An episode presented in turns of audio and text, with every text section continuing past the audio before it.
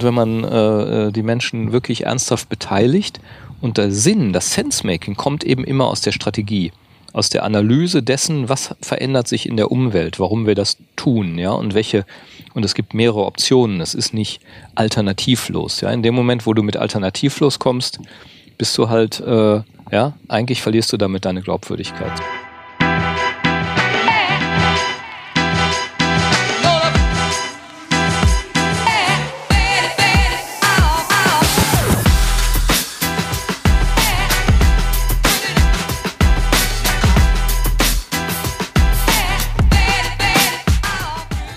Willkommen zu einer neuen Folge Anti-Intuitiv, dem Podcast für systemisches Denken in der Wirtschaft. Das ist Folge 15 und wie immer begrüße ich Holger Schlichting. Ja, hallo. Den David Agert. Hallo zusammen. Und diesmal ist auch der Tobias wieder dabei. Hallo Tobias. Hallo Martin. Bevor wir mit unserem Thema Organisationsdesign beginnen, würde ich kurz nochmal euch beiden die Gelegenheit geben, weil wir sitzen hier wunderbar in der Sonne Juni 2021 ähm, auf der, im, im, Zeitraum, beziehungsweise in eurem neuen Gebäude in Remscheid. Wir haben das zwar schon mal, zwar schon mal eine kleine Folge zu äh, äh, ge, äh, gesprochen, aber es hat sich ja A hier viel getan und ich könnte mir vorstellen, gerade jetzt, wo auch Corona kann man ja vorsichtig sagen, sich so ein bisschen entspannt und wo wir alle ein bisschen nach vorne gucken, würde ich euch gerne noch mal die Gelegenheit geben, vielleicht ein paar Worte zum Zeitraum und zu eurer Location hier zu erzählen. Ja, ähm, ich kann ja kurz was sagen. Ähm, wir haben ja beim letzten Mal unten gesessen in den äh, Tagungs- und Seminarräumlichkeiten, da haben wir auch ein bisschen drüber berichtet. Jetzt sitzen wir auf der Dachterrasse unseres Büros und ähm, schauen jetzt in den Garten, der inzwischen äh, zu voller Pracht ergrünt ist und auf den Pizzaofen, der unten im Garten steht und die von mir höchst eigens äh, verlegte Lerchenholzterrasse. Wunderbar. Äh, auf die ich sehr stolz bin, um das mal ganz kurz, äh, Klammer auf Klammer zu, zu erwähnen. mal gesehen haben. Genau. Und äh, äh, wir sitzen jetzt hier genau im Schatten eines Sonnenschirms äh, an unseren äh, hübschen designten Stahlrohrmöbeln. Also ich sag mal so die Grundidee dessen, was ich hier eigentlich vorhatte, nämlich Arbeiten und Lebensqualität äh, massiv zu verbinden. Das heißt, wenn ich schon sehr viel arbeite, will ich natürlich auch eine Umgebung schaffen, äh, in der ich irgendwie mich die ganze Zeit über wohlfühle, wo Arbeiten einfach Spaß macht. Und äh, dazu gehört eben natürlich auch, wenn man es denn hinkriegt, auch eine Location beziehungsweise das Hinkriegen ist eben eine unternehmerische Entscheidung, indem man nämlich sagt, ich äh, mache weniger Gewinn und äh, dafür schaffe ich aber für meine Mitarbeitenden hier eben ein, ein Umfeld, äh, wo man sich wohlfühlt. Ja, und äh, es scheint zu wirken. Also auch die Gäste, also auch ihr, Auf jeden äh, Fall. sitzt hier ganz entspannt und trinkt den Espresso und äh, Genau, also von daher äh, hoffe ich, dass das aufgeht. Wir können aber David auch nochmal fragen, ob er das auch so sieht. Ja, ich hätte mich jetzt angeschlossen, weil das, was Martin, du zur Einleitung gesagt hast, äh, dass es sich jetzt so Corona-technisch ja ein kleines bisschen entspannt und äh, deshalb finde ich jetzt schön, dass äh, das, was wir uns so im, Vorher, im Vorfeld theoretisch ausgedacht haben, zumindest im Ansatz langsam auch erlebbar wird. Äh, das, äh, und das kann ich so bestätigen. Also auch wenn ich jetzt schon mal häufiger hier war, hatten wir letzte Woche halt im Garten einige Leute zu Gast, um das Haus auch vorzustellen, weil das jetzt erstmalig wieder ging, ja, die sehr angetan war und hatten jetzt so einzelne Tage, wie zum Beispiel gestern, wo hier auch viele Plätze besetzt waren. Und wir haben eben hier ein sehr dynamisches Büro mit, freien, mit freier Platzwahl, je nachdem, was man gerade braucht. Und äh, das äh, ja, scheint sich langsam zu erfüllen mit sechs Monaten äh, Verspätung, so wie wir uns das vorher am Tisch ganz theoretisch ausgedacht haben. Und äh, die äh, die echte Praxiserfahrung steht dann jetzt sicherlich im zweiten Halbjahr noch an und äh, auch alles, was man dann daraus noch lernen wird. Aber ich glaube, bisher also können wir wirklich äh, zufrieden sein. Und das ist auch die Resonanz, die wir äh, bisher kriegen von Mitarbeitenden, aber auch von den einzelnen Kunden und äh, Partnern sozusagen, die hier mal hin und wieder äh, schon ein- und ausgehen konnten. Und, und was man halt dazu sagen muss, also ja, es gibt Ihr habt Seminarräume, also wirklich sehr, sehr schöne. Da haben wir halt beim letzten Mal aufgenommen, sehr schöne Seminarräume entwickelt, wo ich auch damals schon gesagt habe, kann man sich wunderbar vorstellen, da dann auch zu arbeiten, also auch zu buchen mit allem Catering dabei, auch mit der entsprechenden technischen Ausstattung. Auch hier theoretisch äh, äh, Tagen im Garten ist bei euch möglich. Also ist wirklich wunderbar, was ganz Besonderes für Remscheid. Das Einzige, und das bitte ich auch dann die Zuhörer zu entschuldigen, ähm, das ist, unten in den Seminarräumen hört man das nicht so, aber hier wird ab und an, werden ab und an Zuggeräusche ähm, äh, zu hören sein, weil wir ja ganz in der Nähe sind vom Lenneper Bahnhof. Das heißt, man ist schnell in der Lenneper Altstadt auch mal zwischendurch und äh, also auch die Lage des Ganzen ist wunderbar. Genau, im Moment ist mehr Vogelgezwitscher zu hören. Ich vermute, dass das viel mehr auf der Aufnahme sein wird. Ja, schauen wir. Äh, als, der, als der Zug. Naja, wir, wir, wir, wir haben sehen. ja auch ab und an Wupperrauschen dabei und so. Das, das ja. passt doch wunderbar. Ja, das ja. stimmt. Wunderbar. Also eigentlich stellst du ja die Fragen, ne? Aber als ich eben hier so durchgegangen bin und wir so an die Folge gedacht haben, das ist ja eigentlich auch eine Form des Organisationsdesigns, was ihr hier gemacht habt, oder? Das ist, äh, das ging mir jetzt gerade durch den Kopf Übergang. in Verbindung mit dem mit dem Gebäude, weil ja. ähm, ich wollte nämlich eine Frage stellen an dich, Tobias. Äh, was verbindest du denn mit dem Begriff Organisationsdesign? Ja, ich habe mich das auch mal erst gefragt und habe mich dann natürlich auch ähm, äh, halbwegs nochmal schlau gemacht, was andere Menschen dazu sagen. Aber ja, eigentlich, was wie habe ich denn mein Unternehmen strukturiert? Ne? Und ähm, äh, äh, da muss ich mir eigentlich mal erst überlegen, ähm, wo will denn das Unternehmen hin? Also was ist eigentlich mein strategisches Ziel und welche Menschen habe ich dafür im Team und ähm, wie sollen diese Menschen miteinander irgendwie sich ja in Beziehung setzen ja, und miteinander zusammenarbeiten? Jetzt kann man ja irgendwelche, man kann Abteilungen schaffen, man kann Teams schaffen, man kann das ganz klassisch hierarchisch machen, man kann das irgendwie agil machen, ähm, man kann das heute alles remote machen, das haben wir jetzt nun auch alles äh, erlebt, aber ähm, und dann nehmen auch die Frage, wie, wie das so mit der Bü Bürofläche ist. Ne? Deswegen fand ich eigentlich dieses, was du gerade gesagt hast, mit dem Zusammenleben äh, oder Arbeiten und Leben hier zu verbinden. So, da ist der erste Zug. ähm, das ist ja, ähm, äh, das, das ist ja ein spannender Ansatz, auch ein Ansatz, den man ja früher so nicht gehabt hätte. Und aber ich glaube auch einer, den Mitarbeiter halt schätzen. Und ähm, ja, da habe ich, ich glaube, so diese diese Frage, ne? Also warum tun wir das so, wie wir das tun? Und darüber dann eben die, über die Gestaltung, also ne, Design jetzt nicht im Sinne von schön machen, sondern im Sinne von, wie baue ich das auf, wie strukturiere ich so, dass es funktioniert zwischen den Menschen.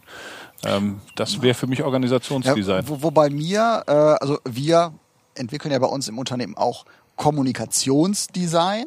Und ähm, viele unserer Kunden sind auch immer wieder überrascht. Also das ist halt genau wie du sagst, nicht nur das Zusammenbauen von bunten Bildchen, äh, Texten, Farben, Elementen ist, sondern dass davor halt auch ganz viel strukturelle, konzeptionelle, strategische Arbeit notwendig ist. Also wir fragen ja auch immer nach Zielen, Zielgruppen, nach, nach ich meine im weitesten Sinn nach der Corporate Identity bevor ein Corporate Design halt entwickelt wird. Und dann, äh, äh, dass das Ganze natürlich auch wirklich strukturiert ist und dass der eigentliche Designprozess im Nachgang sich im Idealfall, also selbst bei uns, wenn wir es professionell betreiben, auch das Design sich schon ein Stück weit aus dieser strukturierten Vorarbeit halt ergibt und dann auch eine logische Konsequenz ist und man dann auch so ein bisschen aus dem Gefallen bei uns raus ist. So, ja, gefällt mir, gefällt mir nicht, sondern man kann auch sagen, ja, passt, weil das ist die Vorgabe. Ne? Und das, das habe ich ja in der, äh, in, der, in der Vorarbeit auch gesehen, dass das natürlich auch ein ganz wichtiger Prozess ist, bevor ich in das eigentliche Design ja. einsteige. Also sind wir uns eigentlich ja fast einig, also zumindest ihr beiden habt gesagt, äh, vor dem Kommunikationsdesign oder vor dem Organisationsdesign steht die Strategie. Also vor dem Design steht sozusagen die, ja, die Zielsetzung, die Absicht, äh, ne, die Überlegung, äh, natürlich auch, äh, wenn man eng am Strategiebegriff bleibt, wie komme ich dahin? Äh, ja, aber irgendwie äh, auf jeden Fall gehört ein Zielbild oder irgendetwas Ähnliches dazu. Ja. Ich fand das äh, gut äh, formuliert jetzt aus, aus deiner Marketingperspektive. Es geht am Ende nicht um äh, schön oder nicht schön äh, subjektiv, äh, sondern am Ende um die Frage, ob es funktioniert äh, sozusagen. Und das lässt sich eben nicht am Design, egal ob es jetzt ein Design im optischen Sinne ist oder ein Design, äh, wie ist die Organisation äh, aufgebaut, das lässt sich nicht alleine mit Blick darauf beurteilen, sondern dafür brauchst du quasi als Maßstab das, warum eigentlich, wozu, wohin will man, also diesen strategischen Gedanken. Weil Design als solches ist erstmal damit sind wir dann jetzt schon im Thema ein bisschen, ist nicht gut oder schlecht, äh, sondern es äh, muss Die, halt passen. Das, der Begriff Funktion gehört auf jeden Fall mit rein, ne? ja. würde ich sagen. Ja. Und wenn ich jetzt hier natürlich schon so einen äh, kompetenten Fachmann sitzen habe, ich habe da jetzt lange recherchiert, äh, auf welche verschiedenen Arten Design definiert wird. Wie definierst du denn den Begriff Design? Ich fürchte, ich bin der kompetente Fachmann. ähm, ähm, nein, nein, das ist schon, schon also für mich, also ähm, äh, Design ist für mich schon genau wie ich das gerade sage. Also der, also in, in unserem, in unserem Sinne, ähm, also die, ja genau, wir müssen noch mal eben den Zug. Der Münstener Weißt du, ich finde es ist erstaunlich ruhig. Also wenn man jetzt drin ist ja. und mit den tollen Fenstern kriegst du es eigentlich gar nicht mit. Und ja, genau. auch hier draußen finde ich, ist es jetzt nicht, es ist eher, es gibt ja. im Ganzen was Urbanes. 20 also, Minuten ist jetzt auf jeden Fall ruhig. Und, und, und, genau. und, Züge, Züge sind für mich auch immer Ausdruck von Fernweh und ich, ich liebe Zugfahren und von daher, für mich ist das toll. Okay, jetzt, ähm, genau, lenk nicht vom Thema. nein, nein, nein, also das ist für mich schon, also A ist für mich A wichtig, in, in, in, ist für mich also ein, ein, ein Prozess, ja, und der halt auch wirklich, also in, in unserem Fall ist es ein visuelles Ergebnis natürlich, äh, das aber auf Basis von Zielen, Zielgruppen, Positionierung einer Marke, äh, äh, Markenkern halt äh, äh, diesen äh, äh, dass äh, die die Marke visualisiert. So und äh, das ist für mich halt Design und man kennt ja im, im, im Designbereich Form follows Function, also es ist wirklich äh, äh ein, eine äh, Funktion, ein ähm, ein, äh, ein, ein, ein Nutzen, der halt dem dann letzten Endes die Gestaltung folgt. Mhm. So und nicht umgekehrt, ich mache mal bunte Bildchen und lass mir dann was Nettes dazu einfallen. Das passiert einem auch schon mal, aber weil da sind wir wieder bei intuitiv oder anti-intuitiv. Intuitiv weiß man ja auch oft genau, was, was, wie das, äh, äh, wie das auszusehen hat. Aber letzten Endes ist dieser, dieser Prozess, dieser vorgelagerte Prozess und der, der, der, das Design ist dann das Ergebnis dieses Prozesses. Und eigentlich ist ja Design auch immer dann, wenn es bewusst passiert. Ne? Oder man könnte auch sagen, man kann nicht nicht designen. Also alles ist ja irgendwie gestaltet. Jede, ne, jedes Unternehmen, jede Organisation. Also selbst der schlechteste auf, mit Word gemachte Pizza-Flyer ist gestaltet. Es hat jemand da irgendwelche Informationen zugetragen, aber es ist eben vielleicht nicht zielgerecht oder oder genau. oder sachgerecht. Ja. Und ähm, ja. so gesehen ähm, bist du immer, also da sind wir auch bei den Themen wie Kultur. Du kannst, es, du, irgendeine Kultur wirst du immer haben, ja. Ob es die ist, die mhm. zu deinen Zielen passt, das ist eben eine andere Frage. Mhm. Und genauso ist es eben mit der Gestaltung deiner Organisation. Und ähm, ja. äh, insofern kann man sich diesen Themen auch einfach nicht entziehen. Ja, also man kann sie nicht aussitzen. Ja. Aber also ich muss immer an, an einen, einen Kunden, den wir jetzt nicht mehr haben, aber vor, mein glaube ich, mein erster Kunde als als Berater letzten Endes der immer, immer sagte aus Spaß, da kommen wieder die Jungs mit den bunten Bildchen. So, ne? Also, er, ihm war durchaus bewusst, dass wir sein Unternehmen auch insgesamt visuell, strategisch auch, und wir waren sehr tief auch in strategische Prozesse involviert, äh, positioniert haben und weiterentwickelt haben. Aber genau das ist die Unterscheidung glaube ich. Ne? Also Design ist in der Tat äh, äh, auch eine gewisse Zielorientierung bei der Geschichte, während ich auf der anderen Seite halt nur gestalte. Ab einem gewissen Punkt ist es dann vielleicht auch schon Kunst, weiß ich nicht, ne? wo man dann wirklich ganz, ganz frei an die Sache rangeht und äh, vielleicht gar nicht mehr ähm, diese, diese, diese, diese klassische Zielorientierung hat. Weiß ich nicht. Kunst. Großer Begriff. Hm. Manchmal ist es ich Dadaismus, was in so Organisationen auch rauskommt. ich habe mich, äh, als wir äh, uns mit Design Thinking beschäftigt haben, auch mal mit dieser Frage äh, beschäftigt, wo kommt eigentlich der Begriff her und was hat es mit Design zu tun? Und wenn ich mich da jetzt richtig erinnere, war da auch die Herleitung von dieser Agentur, die auch sich das Design Thinking zuschreibt sozusagen okay. als Erfinder. Mhm dass es erstmal um die, um die Beschaffenheit einer Situ einer, eines Objekts ist erstmal das Naheliegende, aber auch einer Situation oder äh, eines Formats irgendwie geht. Und dass es äh, eigentlich äh, eher äh, quasi kulturell gewachsen ist, dass Design eigentlich mit einer positiven Assoziation äh, belegt ist, nämlich äh, oh, das hat aber ein tolles Design, so das ist ja oft äh, die, die, Assoziation und das aber eigentlich, wenn man nur es auf den Begriff ähm, reduziert, wie es mal gemeint war, einfach nur die Beschaffenheit dieser, dieses Objekts, dieser Situation oder so ist, äh, die irgendwie geschaffen wurde. Also mhm, genau das, genau. Äh, was äh, du natürlich sagst. Also das äh, schon, äh, also es ist gestaltbar äh, sozusagen in einem gewissen Maß, aber dann kommen wir wieder zurück. Es ist man spricht eigentlich im ursprünglichen Sinne des Wortes nicht von Design, weil es besonders toll ist, sondern alles hat ein Design sozusagen, ja, was ja, geschaffen ja. ist. Es beschreibt erstmal nur einfach den, den Zustand des Sichtbaren und das sagen die ja beim Design Thinking eben auch, aber auch des äh, Unsichtbaren. Und das ist beim Organisationsdesign ja auch der Fall. Also es ist eben nicht nur die Optik, äh, sondern äh, ja, Design geht über die Optik deutlich äh, hinaus. Auch wenn man erstmal an Optik denkt. Wenn man an erfolgreiche äh, Designer denkt, zum Beispiel auch Industriedesigner oder so, Dieter Rams, Braun, ja, dann ist ja ein großer, ähm, eine große Kraft des Designs ja auch das Weglassen, also die Reduktion. Würdet ihr das für Organisationen auch so sehen? Also Weglassen um also, was? Ne? Ja, genau. Also, also quasi um, um, Klarheit zu erzielen, Aha. um eben nicht um, um, um Freiheit zu, zu, schaffen, um ähm, ne, also quasi in der Funktion ist alles möglich, aber trotzdem ist er so reduziert und so schnörkellos wie möglich der Braun Taschenrechner beispielsweise. Ne? Wird heute noch, habe ich letzte Woche noch bei Manufaktum gesehen. Der wird immer noch verkauft. Jeder hat einen nachgemachten braunen Taschenrechner auf seinem iPhone, aber ja, ähm, äh, man kann die Dinge auch immer noch ja. für 35 Euro mit den Tasten kaufen. Und das ist, also das ist, ja, das ist ja eigentlich schon spannend. Ne? Also das, ja. das häufig ja auch die Reduktion oder das Weglassen und nicht nur das Hinzufügen und noch eine. Also ich finde das ja auch eine. Ist das nicht eine Unterscheidung? Es, es geht eben nicht um Bürokratie. Ne? Es geht nicht darum, noch eine Regel zu schaffen und noch irgendwo ein Kästchen zu zeichnen, sondern es geht ja darum, äh, eigentlich zu ermöglichen. Ne? Genau. Also das Weglassen dient ja einem Zweck. Äh, wir sind dann natürlich immer ganz schnell beim beim iPhone, weil äh, Steve Jobs ja ein großer Braun und Rams-Fan war und ähm, sich genau mit diesem Thema auch beschäftigt hat. Und äh, zumindest wenn man bei der Lesart gleich ankommt, die ich quasi auch als äh, Design-Definition dann für mich ein bisschen rausgearbeitet habe. Also ich habe auch bei meinen Recherchen eben dieses Thema, es ist ein bewusst gestalteter Prozess gefunden.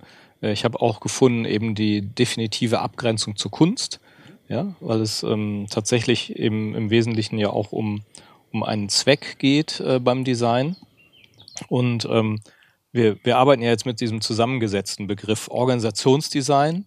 Äh, ich glaube, zur Organisation haben wir in einer anderen Podcast-Folge schon, schon relativ viel gesagt. Nämlich im Wesentlichen haben wir gesagt, um das nochmal aufzufrischen, dass Organisationen aus unserer systemtheoretischen Sicht eben soziale Systeme sind. Und zwar nicht sozial im Sinne von, ich bin nett zu dir und wir fassen uns an den Händen und singen ein Lied, sondern im Sinne von, äh, ja, dass es ähm, hier quasi um ein Gemeinsames geht, um ein Miteinander, um äh, Kommunikation, ja, also soziale Systeme. Ähm, wir unterscheiden eben in Interaktionssystemen, das sind wir gerade, die wir hier zu viert sitzen. Das heißt Kommunikation unter Anwesenden. Und das Übergeordnete, in dem alle Kommunikation stattfindet, ist die Gesellschaft. Also das ist sozusagen etwas, über das man nicht mehr hinausgehen äh, kann, weil es alle Kommunikation zusammenfasst und eben dazwischen liegt die Organisation als äh, ja eben etwas, was ebenfalls aus Kommunikation besteht, beziehungsweise dem Sonderfall von Entscheidungen. Also Organisationen stellt man sich ja, und da sind wir quasi auch bei unserer Gebäudemetapher, stellt man sich ja, und das ist, ist ein Hilfsmittel, äh, ja, wir repräsentieren häufig die Organisation mit dem Gebäude. Wir sagen, ah ja, SGP, die sitzen doch da ja, in der Hindenburgstraße und dann wissen wir, das ist SGP, ja, mit den ganzen Schreibtischen und den vielen äh, tollen Apple-Rechnern, äh, das ist SGP.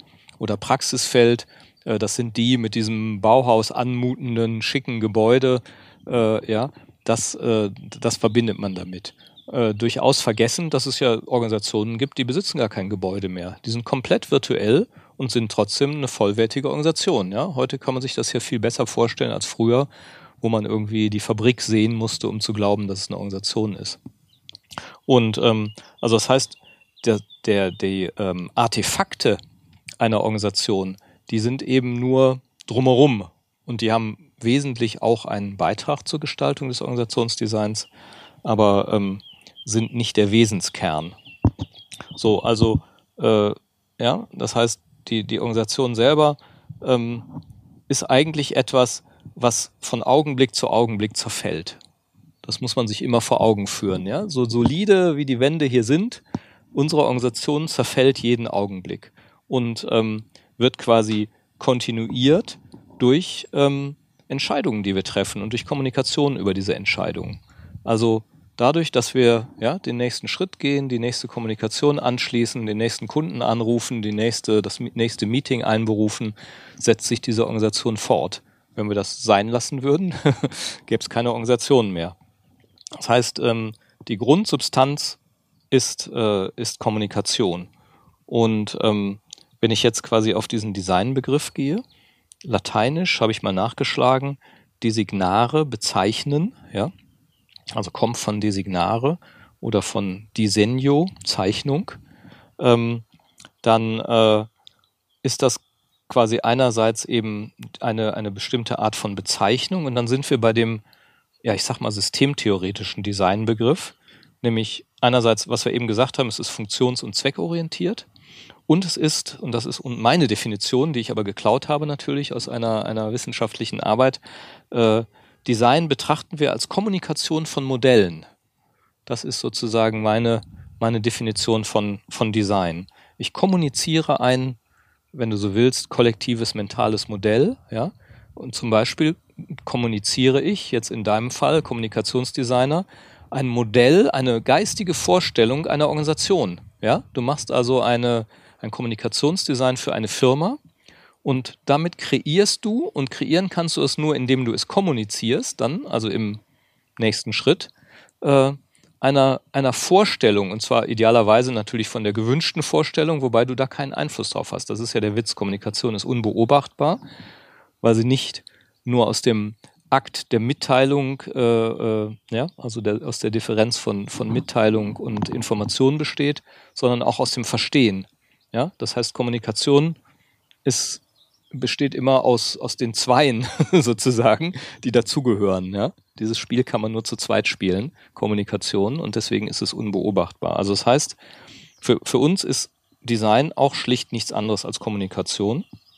Und ähm, damit sind wir wieder auch in dem engen Zusammenhang mit Organisationen. Organisationen sind deswegen stabil, weil sie aus stabilen Erwartungen bestehen. Ja? Und diese Erwartungen auch kontinuierlich kommuniziert werden müssen. Den Neuen, die reinkommen, damit sie wissen, wie läuft's hier und ne, wo darf man, in welches Fettnäpfchen darf man nicht treten. Das erfahren die nur über Kommunikation, ja.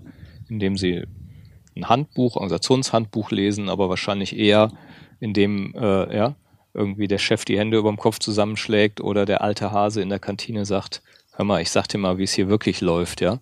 Wenn du hier länger bleiben willst, dann musst du das und das tun, ja. Also ähm, Im Kern dreht sich es immer um Kommunikation und deswegen sind wir auch bei unserer, die David und ich mal erarbeitet haben, Definition von Organisationsdesign, Definition von Organisationsdesign, nämlich das Organisationsdesign ist die Kommunikation von Erwartungen, wer, wann, wie, mit wem kommuniziert und Entscheidungen trifft, um die Zwecke der Organisation zu erfüllen. Ja, also die Organisation hat einen bestimmten Daseinszweck und äh, Organisationen existieren ja, weil es jemand alleine nicht tun kann. ja, also es dient quasi wie jede Kommunikation übrigens generell der Koordination von gemeinsamem Handeln und ähm, und Organisationen sind eben auch so gebaut, dass man gemeinsam handeln kann und im Gegensatz zur Strategie, die nochmal ein eigenes Kommunikationsfeld ist, muss ja dann das, was man intendiert, auch irgendwie organisiert werden. Also was man haben will, muss man organisieren. Das ist ja immer unser Lieblingsspruch. Und da kommt dann das, was Tobias gesagt hat. Ja, an der Stelle muss ich mir überlegen, wie sind denn die Kommunikationswege? Ja, sollen alle immer mich fragen? Ja, das wäre so eine ganz klassische, äh, ja, patriarchale, Meistergesellen. kleine, genau, ja. kleine Organisation, Meistergeselle, ja, Meister, was soll ich tun? Hier fasst keiner was an, äh, wenn ich es nicht sage, ja. Das führt dann relativ schnell zur Überlastung der Spitze. Das haben wir äh, generell in hierarchischen Organisationen, äh, beobachten wir das an ganz vielen Stellen, Überlastung der Spitze. Wenn nämlich alles über den Chef geht, dann ist der irgendwann blockiert durch operative Fragestellungen und kann sich nicht mehr um die Strategie und Weiterentwicklung der Organisation kümmern. Das heißt, schlauerweise organisiere ich Kommunikation so, und dazu gehört natürlich auch die Kommunikation von Hierarchie, die Kommunikation von Autorität, die Hierarchie, äh, Kommunikation von Rollen. Ja, du, lieber Tobias, bist jetzt dafür zuständig, ja, dass hier das Marketing läuft, ja. Und äh, bitte, du hast jetzt die äh, Befugnis, sprich mit Martin Meyer, damit er endlich mal einen gescheiten Flyer macht. Der macht doch so schöne bunte Bildchen, ja. Dann äh, würden sozusagen damit äh, Kommunikationswege und Erwartungen formuliert. Und das wäre schon der Beginn einer, einer Organisation. Also in meiner Wahrnehmung ist es, also in viele Unternehmen, in die ich reinkomme, ähm, also in den großen, da hat sich irgendwann mal einer die Mühe gemacht und hat ein Organigramm gezeichnet. Das ja. ist ja aber auch meistens eher so ein, so ein Wunschdenken, ähm, damit schöne Kästchen in der richtigen Reihenfolge be, ähm, befüllt sind und ähm, die Wagengröße auf dem Parkplatz auch zur Kästchengröße im Organigramm ähm, passt. Ähm, äh, aber äh, häufig ähm, ist es ja auch so ein bisschen Selbstentwickelei. Ähm, ne? Die Dinge sind halt so entstanden, gerade in so Pionierunternehmen. Also du hast irgendwann mal mit Praxisfeld angefangen und da war es mhm. vielleicht am Anfang noch eine ganz andere Situation, als sie heute ist. Und ähm, äh, eigentlich ist ja wahrscheinlich so gesehen der spannende Prozess auch nicht nur das Organisationsdesign. Das ist so, also es klingt für mich im ersten Schritt so ein bisschen so, wie man setzt sich an ein weißes, an eine weiße Leinwand und fängt mal an zu überlegen, wie wir hier zusammenarbeiten wollen. Aber meistens ist ja schon irgendwas da. Und das nennt der Kommunikationsdesigner dann ja gerne Redesign. Und das ist ja auch auch ja. äh, eigentlich die, die Herausforderung. Also was macht der Chef, wenn er merkt, ich bin überlastet, ich bin die Spitze, ich habe das hier hierarchisch in so einer Meistergesellensituation aufgezogen und ähm, äh, jetzt äh, ich, ich gehe da dran kaputt. Ja. Äh, die 80-Stunden-Woche kann ich nicht mehr zur 100-Stunden-Woche machen, wenn ich nächstes Jahr noch mit meiner Frau verheiratet sein will. Ähm, äh, dann kommt ihr ja eigentlich auch in eine, in eine ziemlich vertrackte Situation, oder? Weil dann gibt es eine Realität und dann gibt es einen Wunsch und dann gibt es natürlich auch Menschen, die sich irgendwie daran gewöhnt haben, dass es ist, wie es ist, oder? Und ähm, ganz genau. Genau. Dann, dann kommt es doch im, im echten Leben an. Ganz genau. Und, äh, und dann? Und dann. Und, und das, das ist eigentlich das, wo wir, wo wir sagen, wir haben ja ne, dieses Jahr so ein bisschen als, als Jahr des Organisationsdesigns äh, ausgerufen für uns intern. Und ich bin ja auch noch im Vorstand des Fachverbands Change Management.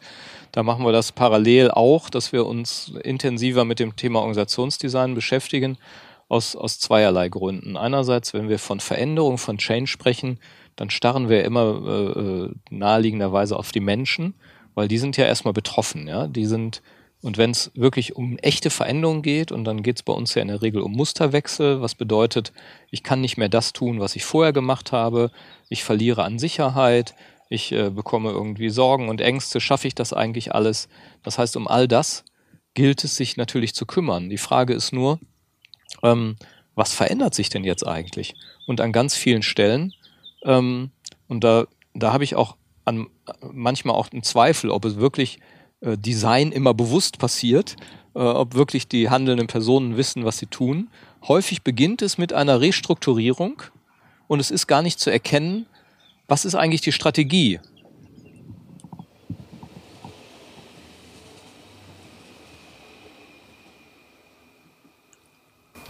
Alles fahrplanmäßig heute. Und, ähm, gestoppt. und wir, sa wir sagen, äh, Organisationsdesign braucht immer eine, eine klare Strategie. Ja, also klar wie klar, das ist ja immer relativ, aber zumindest, äh, wenn ich, wenn ich äh, weiß, in welchem Markt bin ich eigentlich drin, ja, was äh, gibt eigentlich für Wettbewerber, wie sind unsere Produkte gestrickt, ähm, was möchte ich eigentlich verkaufen, dann kann ich mir natürlich überlegen, so, welche Strukturen brauche ich dafür? Welche Prozesse will ich dafür aufsetzen? Welche Ressourcen? Und äh, ja, welche Steuerungssysteme habe ich dafür? Und dann, äh, ja, wenn, wenn ich sozusagen merke, ah ja, die Passung zum Markt ist nicht optimal, äh, weil ne, meine Strategie hat sich verändert. Äh, ne, ich will irgendwie Produkte anders verkaufen. Ich will zum Beispiel stärker äh, webbasiert verkaufen, also was dafür bräuchte ich mal eine Abteilung. Erst wenn sozusagen die, die Intention in der Strategie klar ist, dann fange ich an, quasi das, das Organisationsdesign zu verändern und nicht, ich fange das Organisationsdesign zu, an zu verändern, weil ich denke, die Organisation passt irgendwie nicht mehr, aber ich bin mir eigentlich gar nicht genau bewusst, wo ich da eigentlich mit hin will. Dann kann ich nämlich auch besser zu den äh, Mitarbeitenden kommunizieren, äh, um, um, um das irgendwie auch, auch klar zu bekommen.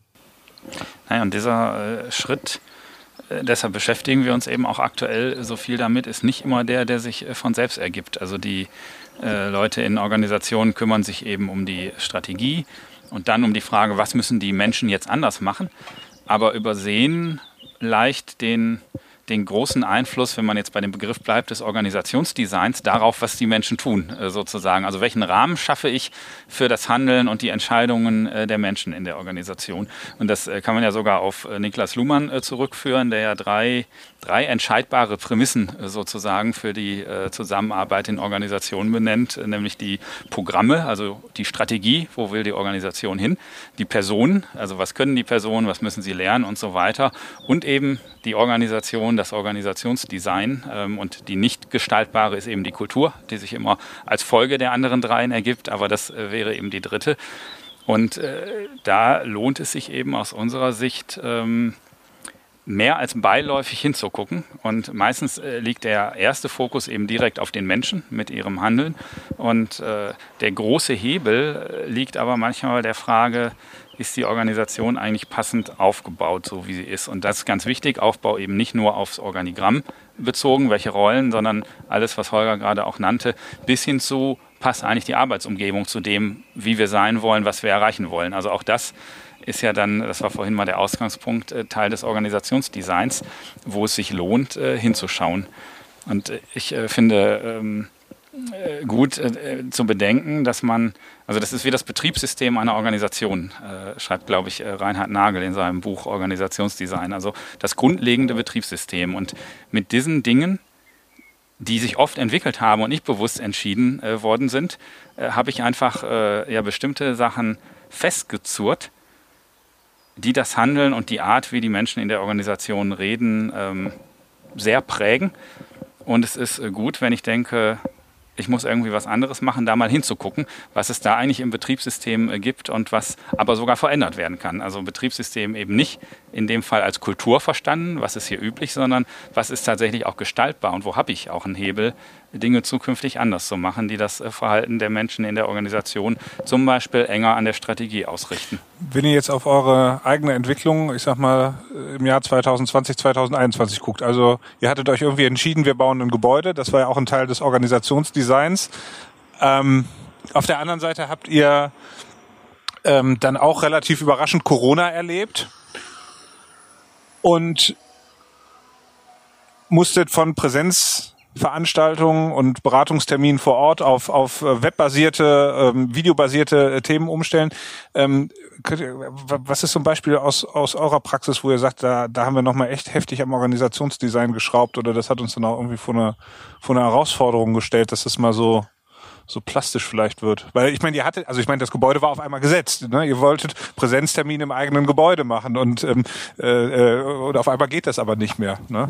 Also wenn man es eng oder streng genommen ist das Organisationsdesign, sind die Kommunikationswege. Fertig. So. Und das Gebäude ist ein, ein relevanter und wichtiger Einflussfaktor. So.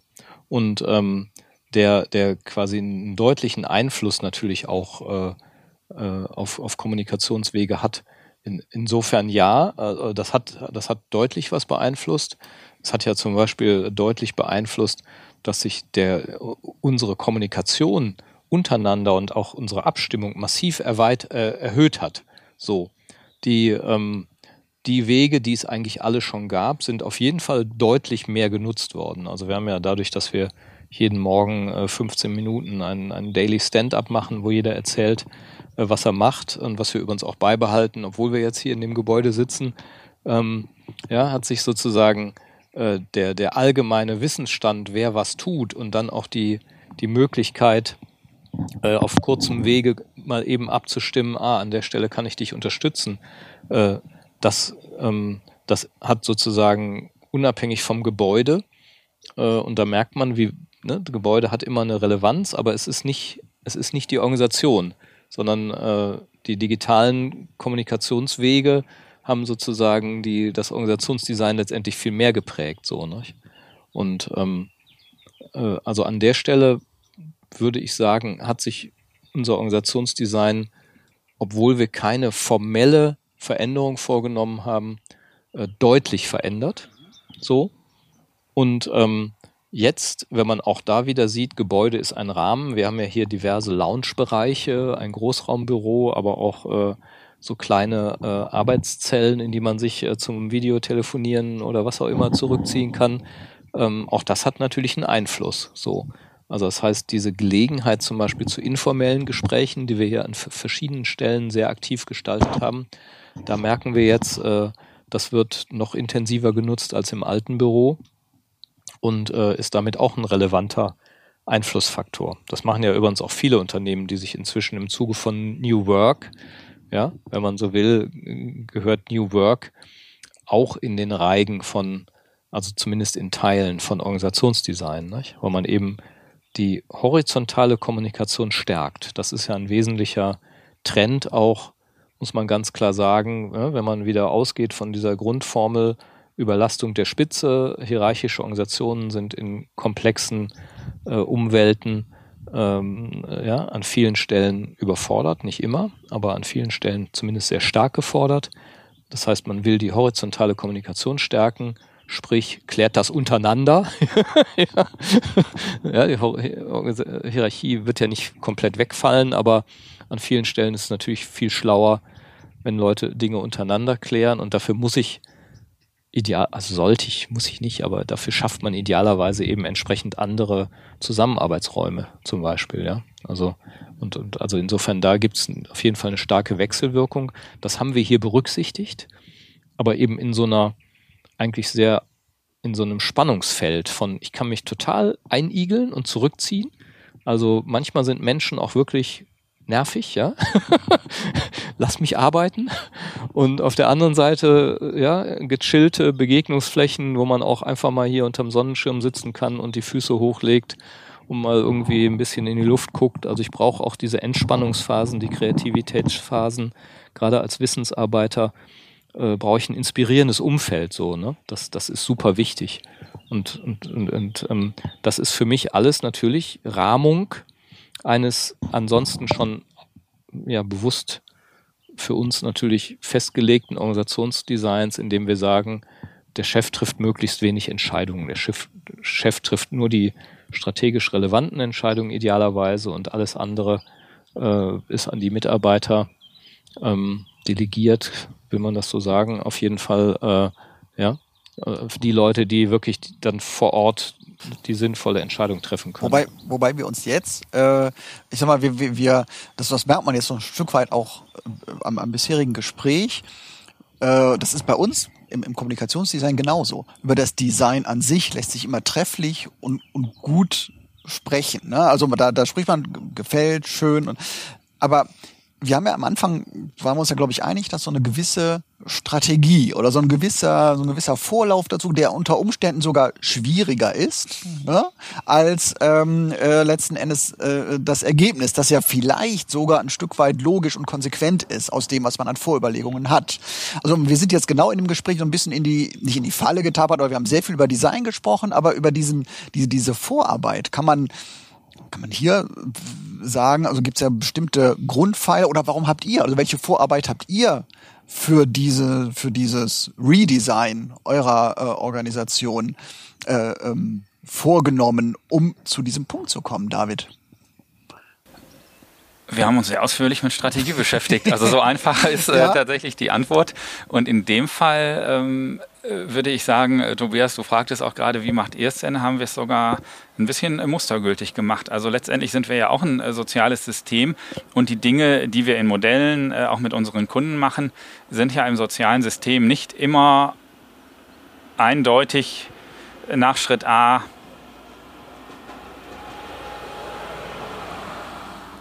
Also es ist nicht immer ein linearer Weg. Nach genau. Schritt A kommt Schritt B genau. und dann kommt äh, Schritt C, äh, sondern das ist die, äh, so sieht's aus, äh, genau. Also wenn wir die Schritte auseinandernehmen und eben modellhaft äh, auch unseren Kunden erklären, äh, was sinnvoll ist. Und in der Praxis ist es bei uns ja nicht anders wie in jedem äh, Kundensystem, dass es in der Regel iterative Schleifen sind und man auch immer mal wieder auf dem Weg ein Stück lernt und weitermacht. Und trotzdem zurück zur Frage würde ich in dem Fall sagen, dass wir uns sehr bewusst mit der Strategie von Praxisfeld beschäftigt haben wo wir eigentlich hinwollen, wo wir uns entwickeln müssen, was sich verändern muss, wo wir auch Entwicklung zur Kenntnis nehmen. Also das finde ich nochmal einen wichtigen Punkt.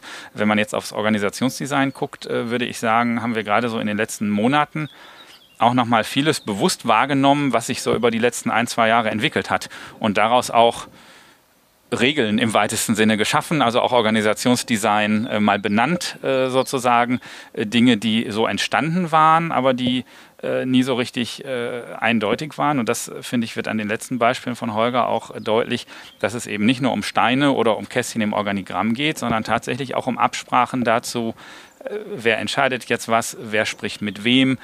Bei uns akut zum Beispiel auch um die Frage, welche Rolle haben eigentlich Führungskräfte, wollen wir nicht das ganze Thema Führung mehr ins gesamte Team verlagern, mehr Transparenz schaffen, zum Beispiel über das Daily, über bestimmte Reflexionszyklen, äh, was äh, getan wird, das ganz klassische Führungskraft-Mitarbeiter-Verhältnis äh, abschaffen.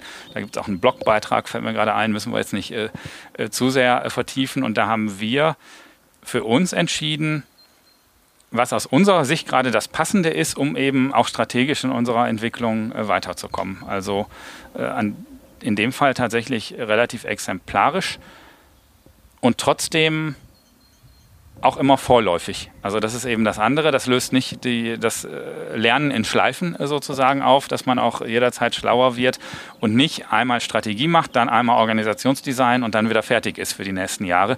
Das wünschen sich äh, nach wie vor ja viele, aber das äh, muss man, glaube ich, auch nicht mehr drauf rumreiten heutzutage, dass diese Zeit einfach vorbei ist und dass das kontinuierliche Entwickeln sicherlich äh, wichtiger ist und eine Rolle spielt. Wir haben und ja immer einen doppelten Zweck, wollte ich gerade nochmal mhm. sagen. Ne? Wir, wir probieren ja. ja immer erst das, das selber aus, genau. was wir unseren Kunden dann äh, zumuten. Mhm. Und ähm, was der David gerade beschrieben hat, nämlich äh, dieses klassische Chef-Mitarbeiter-Verhältnis haben wir weitgehend abgeschafft. Ähm, äh, wir, wir setzen eben in extrem hohem Maße auf Eigenverantwortung und unser Organisationsdesign soll dem auch entsprechen. Ja? Also die Mitarbeitenden äh, mit allem, was man an Vor- und Nachteilen da auch sehen kann. Ja, man hat eben dann nicht mehr so viel Rückversicherungsmöglichkeiten, aber ähm, äh, ja, auf der anderen Seite sind zum Beispiel äh, ne, gibt es an vielen Stellen keine klassischen Mitarbeitergespräche mehr, sondern ich hole mir äh, Feedback von verschiedenen Leuten. Und zwar ne, ist das sozusagen Teil meiner Aufgabe. Ja, ich, ich muss im Laufe des Jahres zu wechselnden Leuten gehen und mir Feedback holen, statt irgendwie immer nur zu einem Chef, der mich beurteilt. So als ein, ein kleines Beispiel so. Und ähm, das sind Sachen, die wir hier erproben und wo wir dann feststellen, ah ja, kann man sowas ganz gut übertragen und auch den Kunden empfehlen äh, oder an, an welchen Stellen passt das für den Kunden dann möglicherweise nicht. Ja, genau, das letzte äh, finde ich wichtig. Ähm, äh, also wir erproben die Dinge hier ja nicht einfach so, sondern auch, weil wir glauben, sie passen eben äh, zu dem, wie wir uns sehen, wo wir äh, strategisch hinwollen. Und äh, die Dinge, die jetzt Holger oder die auch vorher ich benannt haben, sind ja durchaus angelehnt an ähm, bestimmte agile Ansätze, die zurzeit auch sehr äh, modern sind und wo viele Leute drauf gucken. Und deshalb finde ich es nochmal wichtig.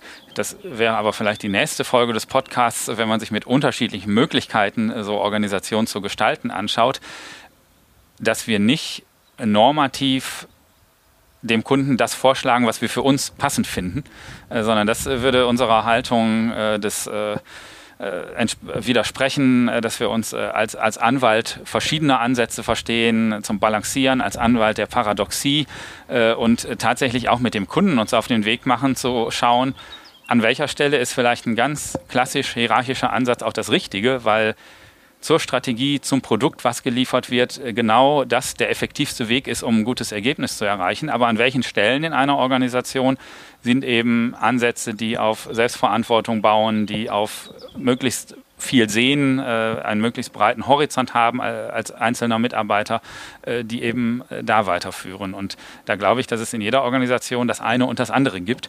Und es aber gar nicht so selten ist, äh, dass auch das klassische hierarchische Denken nicht die, äh, also auch die richtige Lösung sein kann. Ähm, wir sind da tatsächlich, äh, würde ich sagen, nicht ja, missionarisch, normativ, alles muss jetzt plötzlich agil sein, sondern es geht immer um eine Abwägung, was passt zur Strategie. Also dann sind wir wieder bei der mhm. Ausgangsfrage. Aber Tobias, du saßt gerade noch auf einer Frage. Ne? Ja, ich habe ich hab gerade überlegt, wo fängt denn dann Organisationsdesign an und wo hört es auf? Also mhm. einfaches Beispiel, man könnte jetzt sagen, ich nehme jetzt mal bewusst was Juristisches, die Wahl der Gesellschaftsform ist auch eine Form des Organisationsdesigns. Ja. Also habe ich eine ja. GmbH mit einem Gesellschafter, der ja. Geschäftsführer ist, ist das was anderes als eine Aktiengesellschaft, ist es was anderes als eine Genossenschaft. Ja, mhm. weil andere Abstimmungsprozesse, andere unbedingt. Offenlegungspflichten und so weiter. So, das ist das eine. Das macht ja schon viel aus. Ähm, und da könnte ja vielleicht, könnte man ja sogar so weit gehen zu sagen, eigentlich passt unsere Gesellschaftsform nicht zu dem, wie wir als, als Team uns, als Organisation innen drin verstehen. Äh, konkretes Kundenprojekt gerade bei mhm. mir, die sich diese Frage stellen vorstellen. Also, und andersrum, ähm, jetzt wir sitzen wir hier auf dieser Dachterrasse und gucken in eine schöne Küche und links daneben ist ein kleiner Besprechungsraum. Ähm, der liegt aber so am, am Ende eines Gangs. Ja, also und ihr habt jetzt quasi mit der Festlegung dieses Raums, dass der da in der Ecke ist, habt ihr das ist jetzt ja baulich so. Das kannst du nicht jeden Tag ändern. Das können, ich weiß nicht, ob das jetzt so ist, aber es könnte jetzt sein, dass er entweder ständig genutzt wird, weil er da total günstig liegt, ähm, oder vielleicht wird er überhaupt nicht genutzt, weil er eigentlich so komisch in der Ecke ist und, äh, weiß ich nicht, vor der Tür steht immer der, der Papiermüll. Auch das ist ja eine Frage von Organisationsdesign. Also, Archi also Architektur ist, kann ja auch ein Teil des Organisationsdesigns sein, so wie ihr das Unbedingt. eben gesagt habt, mit Das dem ist- Zurückziehen ja. und so weiter. Und dann Auch die Frage, wo der Papiermüll steht, Genau. sozusagen. Genau. Also, und ja, und wir, so, so ja. und die, die dann kommen wir ja quasi in diese in diese klassische Situation, dass ja alles mit alles zusammenhängt. Ja, und man Hilfe. so genau Ja, Hilfe. so, So ja. und, und, und, und wo, wo Aber nur, wenn du es konstruierst. genau ja, aber äh, genau ähm, ähm, Sonst äh, gibt es kein Alles. wie, ja, genau, aber wie, ähm, äh, wie seht ihr das, beziehungsweise ähm, beeinflusst das eure Arbeit? Ähm, äh, weil das, also klar, klassisch, innen drin, haben wir gesprochen, ist die Kommunikation innerhalb des Teams und diese Abläufe. Aber was, was, was, was nehmt ihr da noch mit rein? Also geht es wirklich bis hin zu Fragen, man müsste mal über die Architektur oder das gewählte Gebäude nachdenken? Oder geht es um so, Ja, also du hast es ja, jetzt gerade gesagt, ja. Gesellschaftsform könnte eine Rolle spielen und es mag ja noch ganz viele Mhm. andere Themen geben, ne? Also die Anekdote übrigens zu dem Raum hier, äh, den du da gerade siehst, ist, äh, das Er wird ist genutzt. Das, das, das, Nee. Doch, doch, doch, das Ach so. Besprechungsraum. Das ist mein Eckbüro. Mhm. Der, als der Architekt die Pläne gezeichnet hat, hat er mir so ein riesiges, fettes Eckbüro da eingezeichnet. Und ich gucke da drauf und sage, was ist das denn? Ja, das ist dein Büro. Ich so, Geschäftsführerbüro. Wie sich das gehört. Also, Und ich so, äh, nee, nee, nee, haben wir dir doch erklärt. Mhm. Äh, wir haben gar keine eigenen Büros. Ja, wie? Und du?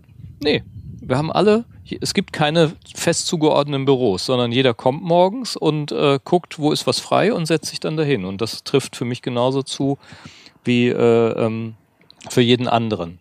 Das, ne? Und so, also das heißt aber, die Architektur ist nicht das Organisationsdesign, aber es rahmt das und es ne, und mit deinen Intentionen oder mit deiner mit deinem Modell, jetzt sind wir wieder, ne, Design ist die Kommunikation von Modellen, also mit deinem Modell, mit deinem mentalen Modell, mit deiner mentalen Landkarte von, äh, ja, wie soll diese Organisation, die Kommunikation in der Organisation strukturiert sein, beeinflusse ich natürlich das, äh, das Organisationsdesign ähm, und be- beeinflusse ich natürlich auch die Kommunikationsmöglichkeiten. Ja, nicht umsonst sitzen Chefs mittlerweile an vielen Stellen auf der Fläche. Äh, ja, was natürlich trotzdem im Kern erstmal an der Art, wie Entscheidungen getroffen werden, was natürlich auch ein wesentlicher Teil des Organisationsdesigns ist, noch nicht wirklich unbedingt was verändert. Ja, also wir müssen immer zwischen einer symbolischen Kommunikation, die, die vielleicht, ja, nochmal was weiteres mittransportieren soll und den, den eigentlichen Entscheidungen auch, auch unterscheiden. Aber bei einem Kunden von mir, äh, der jetzt gerade sein Organisationsdesign massiv verändert. Wir begleiten das, dass er selbstgesteuerte Teams aufbaut. Der hat ähm, in der Vergangenheit einen Vertrieb gehabt, der ist irgendwo durch die Welt gezogen, nach Asien und sonst wohin und hat äh, die Produkte verkauft, so technische Anlagen und äh, das Auftragszentrum hat die dann abgearbeitet.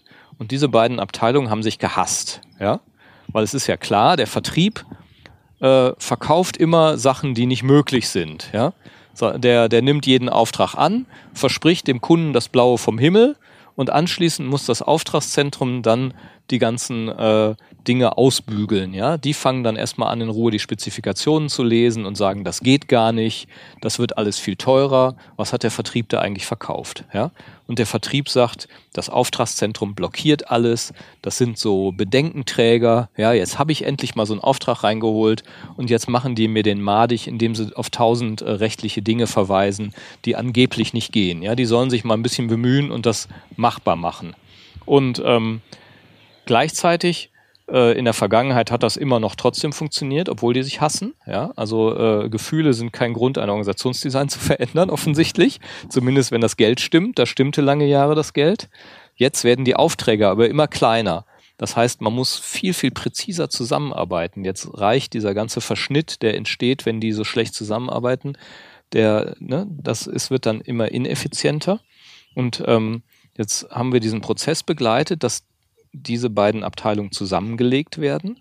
Und in dem Zuge äh, werden die dann auch ähm, in kleinen Teams äh, in den Räumen zusammengelegt. Also die saßen bisher weit auseinander und hatten damit auch keine Gelegenheit, sich zu begegnen. Und eine wichtige Voraussetzung, muss man ja immer ganz klar sagen, für eine reibungslose Kommunikation ist natürlich, dass in irgendeiner Form die Kommunikationswege auch kurz sind. Also das heißt, dass ist damit unterstützt worden. Damit ist aber natürlich nur ein Bruchteil des Organisationsdesigns bearbeitet. Ja, da kannst du dann sagen, okay, da habe ich dann äh, ne, mal eben eine Frage über den Tisch und das funktioniert dann. Gleichzeitig äh, sind da noch die äh, Teamleiterrollen abgeschafft worden. Das heißt, wir haben im Vorfeld mit den Teamleitern zusammengesessen, haben das auch kommuniziert, haben mit denen überlegt, wie kann die neue Form aussehen. Das war natürlich, wie man sich vorstellen kann, auch kein leichter Prozess. Ja, das, äh, das ist ein klassisches hierarchisches Maschinenbauunternehmen, was auch seine Hierarchie nicht aufgibt. Und äh, da sind wir genau in dieser hybriden Organisationsform, dass du an manchen Stellen immer noch die auch gut funktionierende Hierarchie hast, bis in den Produktionsbereich rein, aber in anderen Unternehmensteilen auf einmal, äh, und das das haben wir uns nicht ausgedacht und haben gesagt, das müsst ihr jetzt so machen, sondern da, die haben selber gesagt, wofür brauchen wir diese Führungskräfte eigentlich? In Wirklichkeit führen die gar nicht. Ja? Die heißen zwar so, aber eigentlich lösen die Leute das alle und es gibt nur Fachleute. Eigentlich sind das alles Fachleute und ähm, ja, irgendwie muss immer der Chef der größte Fachmann sein und dann wird er gefragt, aber er wird eigentlich gar nicht als Chef gefragt, sondern er wird als Fachmann gefragt. Und deswegen lassen wir das jetzt. Ja? Und, ähm, und diesen Prozess haben wir begleitet und äh, stellen das jetzt zum Beispiel auf ein Rollenkonzept um. Und auch das ist Organisationsdesign. Ja? Es gibt keinen Vorgesetzten mehr, sondern es gibt einen Teamcoach, der ist dafür zuständig, dass die, ähm, die, die, die Meetingstruktur eingehalten wird. Also er lädt ein, er guckt, dass die Leute auch irgendwie wissen, wo sie hinkommen müssen, wann sie kommen müssen. Äh, und ähm, er, äh, äh, und dann gibt es einen Moderator, der dann äh, zuständig ist. Er guckt, dass alle weiteren Rollen besetzt sind. Also neben dem Teamcoach gibt es diesen Moderator. Es gibt einen Ökonomen, der quasi die Finanzen im Blick hat. Äh, es gibt einen, einen, Mentor, der auch die Weiterbildung äh, intern im Blick hat. Und schwierige, umfangreiche Entscheidungen treffen die mit verschiedenen Entscheidungs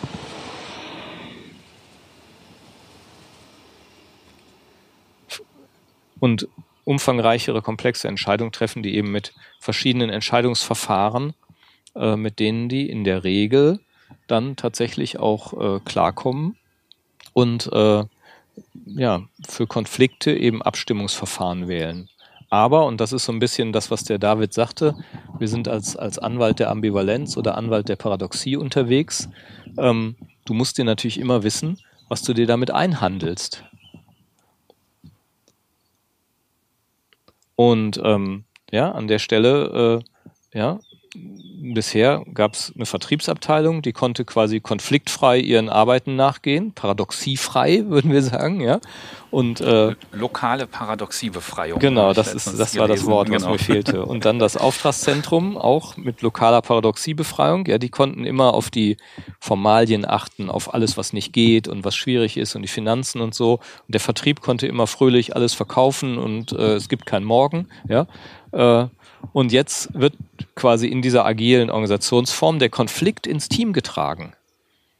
Und das ist natürlich extrem voraussetzungsreich, weil die Leute selber müssen jetzt auf einmal viel konfliktfähiger werden als vorher. Vorher konnten die immer über die andere Abteilung fluchen, ja, und ansonsten ihre Arbeit machen. Jetzt müssen sie miteinander reden, müssen ihre ne, äh, entsprechenden Entscheidungen vielleicht gemeinsam treffen und merken auf einmal, oh, es gibt ja beide Seiten, ja, und äh, wie kommen wir denn jetzt eigentlich weiter? Das heißt, im Organisationsdesign kann man eigentlich platt sagen, jede Lösung produziert ein neues Problem.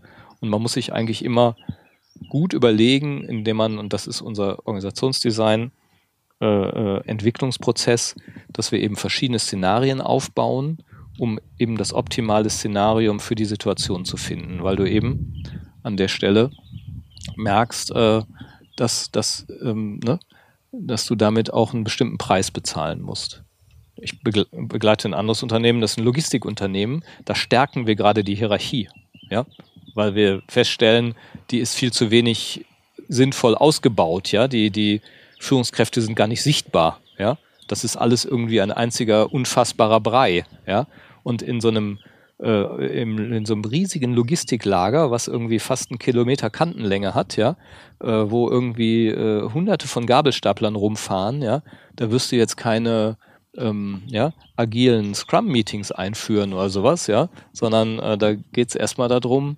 ähm, ja, äh, Unsicherheitsabsorption. Ja, die, die Führungskraft muss sich natürlich wertschätzend, empathisch und, und entwickelnd und so weiter verhalten. Aber äh, auf der anderen Seite ist das extrem hilfreich, wenn die Leute wissen, was sie tun sollen, ja.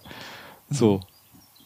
Wobei hier äh, man, man merkt ja, um wieder so ein bisschen so auf, auf den Anfang zurückzukommen, man merkt ja, dass das auch schon ein höchst gestalterischer Prozess ist, ne? Mhm. auf den Ein Designprozess. Äh, Design, genau, ein Designprozess, ähm, der richtig angefasst auch äh, Ne, es geht immer um eine Verbesserung, der Spaß machen kann, der auch die Kreativität, auch das ist ja beim Designprozess, jeder ist im visuellen noch ein bisschen einfacher, arbeitet gerne mit, hat gerne eigene Ideen, weil man etwas gestaltet, weil man es ent- entwickelt und auch hinterher dann ein, ein im, Idealfall ein besseres Ergebnis hat. Und äh, das ist ja im Organisationsdesign im Idealfall ganz genauso. Es ist steht immer eine positive Entwicklung, die nicht immer so toll zu sehen ist, äh, wie jetzt hier bei euch mit eurem äh, äh, mit eurem Gebäude, mit eurem Organisationsdesign, aber die wirklich auch dann Mehrwert hat. Für die Organisation, das ist immer die Hypothese, warum man es überhaupt macht. Und für den einzelnen Menschen im Zweifelsfall eben nein. Ja? Weil zum Beispiel genau sein Arbeitsplatz äh, dadurch wegfällt.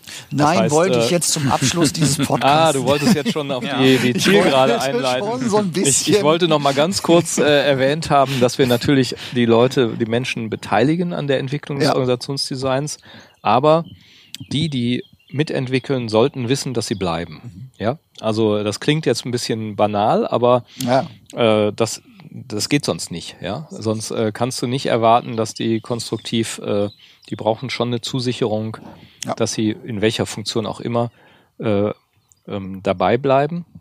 Dann aber wundert man sich, wie stark Leute selber gewillt sind und in der Lage sind, ihre eigenen Arbeitswelten massiv zu verändern und da mitzudenken. Also das finde ich immer wieder total faszinierend. Man denkt immer, nee, nee, man darf nicht die Frösche fragen, um einen Sumpf trocken zu legen. Ja, man muss das jetzt hier von außen und da kommt jetzt äh, die Beratung XY und zeichnet neue Kästchen und dann müssen das eben alle machen und die sollen sich nicht so anstellen. Kann man alles tun.